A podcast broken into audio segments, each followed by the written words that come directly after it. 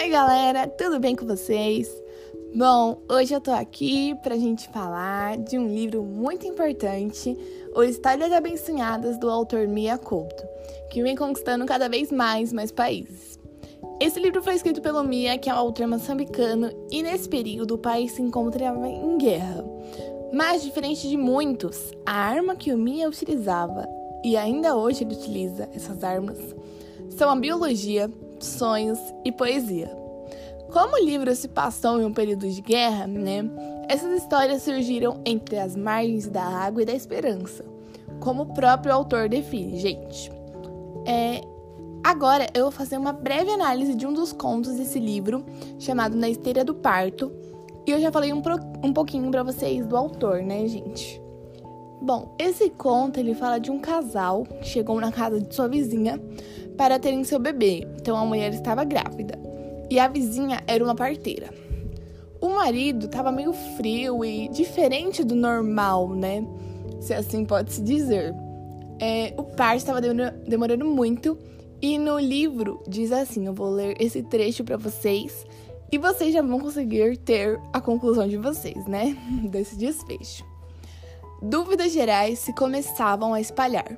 Todos, afinal, sabem. Parto que se prolonga significa infidelidade da mulher. Para salvar a situação, a grávida deve admitir o pecado, divulgar o nome autêntico do pai da criança. Caso contrário, então, o bebê ficará retido no ventre, sem mês nem signo. Gente, além desse trecho, eu acho que vocês já conseguem ter uma noção do desfecho da história, né? Mas eu vou ler mais um trechinho, né? Pra vocês entenderem mais um pouquinho e vai ter uma surpresa. Esse conto ele é bem engraçado, gente. Na minha opinião, ele é muito engraçado, muito divertido. Próximo trecho é: Então, no meio de gritos, suspiros e transpiros, Tudinha Rosa confessou ter trocado amores com Ananias, o próprio prese e presente anfitrião. Maria Cascatinha ficou em estado de nem estar seu marido, pai de alheio rebento, porém, continuou seu trabalho de parteira inalterável. Acho que ninguém esperava que o próprio dono da casa, o anfitrião, fosse o pai dessa criança, né, gente? A gente não tinha nem noção disso. Mas a gente já conseguiu entender no primeiro trecho é, que eu li o porquê o marido estava estranho, né?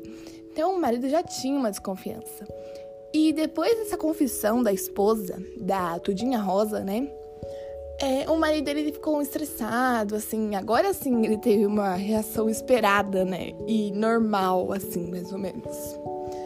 É, o dono da casa e eles tiveram uma discussão e, assim, a parteira, né, saiu para conversar com o marido por alguns minutos, horas, não fica definido. Mas ele, ela nem voltou com o marido. Ele e ela nem voltaram. É, ela tinha feito parte dessa mulher numa esteira, né? Por isso que o nome do conto é Na Esteira do Parto, porque essa esteira tinha um valor sentimental muito grande para ela, né? Ela se importava muito com essa esteira, porque ela teve todos os filhos dela nessa esteira. Então era um, um bem muito importante para ela.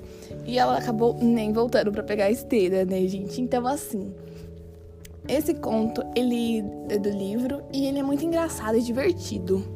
Eu não acho ele difícil de entender, achei muito legal até.